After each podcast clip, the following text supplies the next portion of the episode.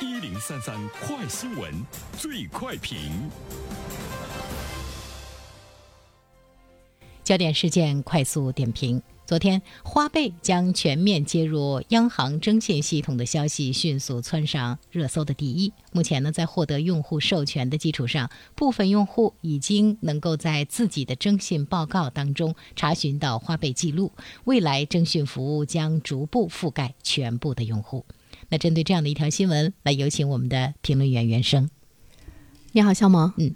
啊，我们看到这样一个消息呢，呃，冲上了这个热搜哈，而且呢是位于第一，啊，说明花呗的用户呢是挺广泛的，也很多，可能是年轻人比较居多，平时呢也用花呗，啊，其实我觉得比较方便，它可能可以让你身无分文的状态之中就可以买很多的东西，但是之后呢，你要记得去还，呃，如果。没有记得的话呢，那么当然这个利率啊等等各个方面都会有不同程度的上升，嗯，但是使用花呗呢，你还会感觉到它有一些商品可以是无息的给你这个贷款，可能三期几期无息的给你贷款，你可以一下子买好几千块钱的这个东西，暂时呢是没有压力的。这种消费状态对于年轻人来说呢，它是比较有吸引力。大家在花呗上消费呢，已经是非常的。痛快哈，有一种酣畅淋漓的感觉。如果你钱还晚了，没有信用这样的情况出现，不影响你在银行的正常的贷款，因为。对于我们来说，最大的一笔这个贷款呢，就是房贷。在银行申请房贷的时候，商业银行会很谨慎，他会查阅你在各大银行的还贷的情况，各大银行的信用的情况。我有个朋友跟我说，有一次呢，他就是在另外的一家银行还这个消费贷款，就晚了一天。那么这家银行就要问他说：“你要给我一个详细的说明，到底是怎么回事儿，我们才会确定给不给你放贷。”但是呢，我们却看到了。它并不是呢一个全面的覆盖无死角。而是呢，有很多的一些互联网的平台的这些贷款，并没有接入到央行的这个征信系统。其实，央行了解到的一个人他的这个真实的呃信用的情况呢，并不是真实的。像这个花呗啊等等，还有其他的呃一些互联网平台的消费的贷款比较普及，那么它也吸引了大量的年轻人，其中呢也有大量的没有信用的人。所以这一次呢，我们看到花呗被。征入到央行的征信系统、拖延的啊等等，这些人恐怕呢，在今后的消费贷款的这个过程中呢，已经是无处可逃。所以这里面的话呢，我们会看到它会进一步的更加规范啊。呃，花呗的用户呢，近一段时间你会收到花呗服务升级的这个提示，显示呢，你必须要签署，就是你要签署个人征信查询。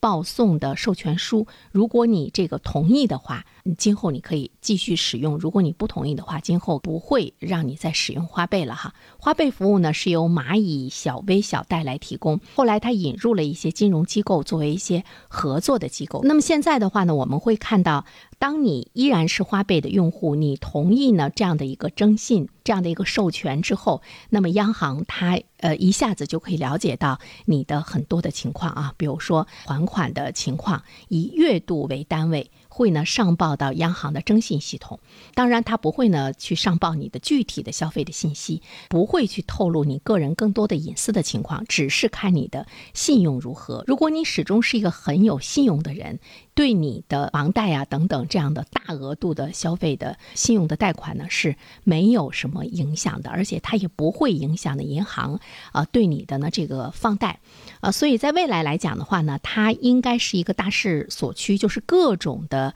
贷款持牌机构接入到征信系统是大势所趋，大家呢对于花呗接入到央行的征信系统也不用大惊失色，它未来来说呢是一种的这个趋势，所以我们应该呢用平常心来对待。第二方面的话呢，我们应该呢是认识到呢，其实它是一个杠杆率的约束。它更多的呢是要消除我们生活中的不良的贷款，其实呢也是在规范我们的消费的这个行为。你明明手中只有一块钱，但是呢你要干一千块钱、一万块钱的事儿，这事儿能不能干成？之后能不能还得清？等等。这些积累下来，那么都会呢成为一个社会的呃这个问题。更值得注意的呢是一个杠杆的约束，杠杆率的这个约束。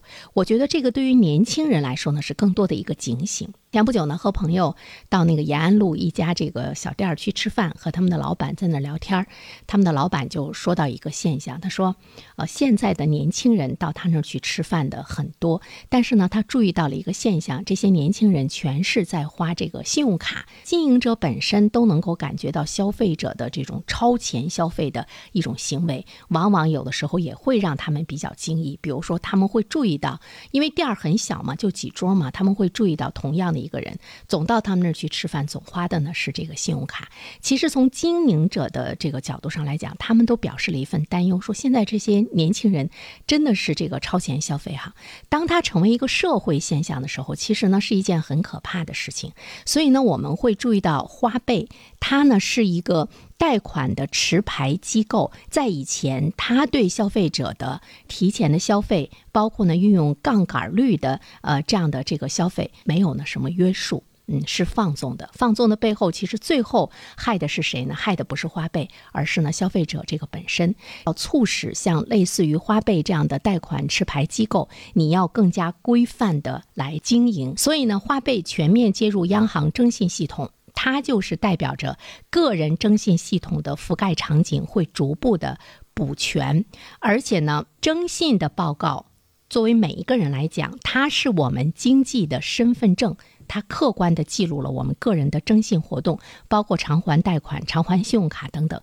如果出现了逾期不还的等这样的不良的现象的话，它一定要影响你个人生活的方方面面，比如说贷款，比如说出行，比如说就业。所以呢，我们也希望年轻人在消费中要有自律。其实有自律呢，才会有自由。好了，小萌，好的，感谢原生。各位听友，大家好，我是原生。最近我解读的《人性的弱点》这本书在喜马拉雅上线了，欢迎大家前去收听。如果你想听到我解读的更多的书籍，欢迎关注原生读书小程序。谢谢你。